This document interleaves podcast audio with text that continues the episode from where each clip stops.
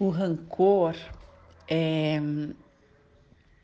é como se fosse um, uma, uma energia ou um elemento viscoso dentro de nós e ele vai impregnando todo o nosso corpo fisicamente, a partir do estômago, é, ele vai ele vai como que impregnando mesmo, como se ele fosse um elemento, uma substância dentro do corpo é, que vai fazendo com que todo o nosso organismo adoeça.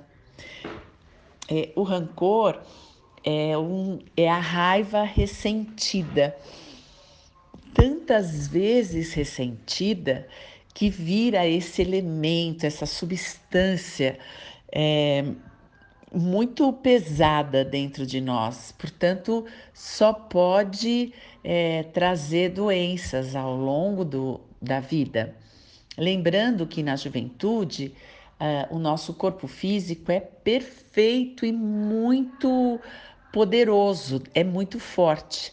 Então, ele não, não percebe que essa viscosidade, essa substância é, viscosa está impregnando o seu organismo.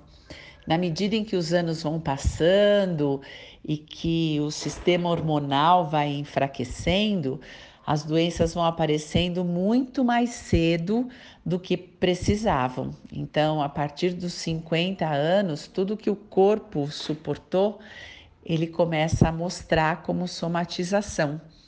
É, esse é o perigo de guardar o rancor, que é uma raiva ressentida.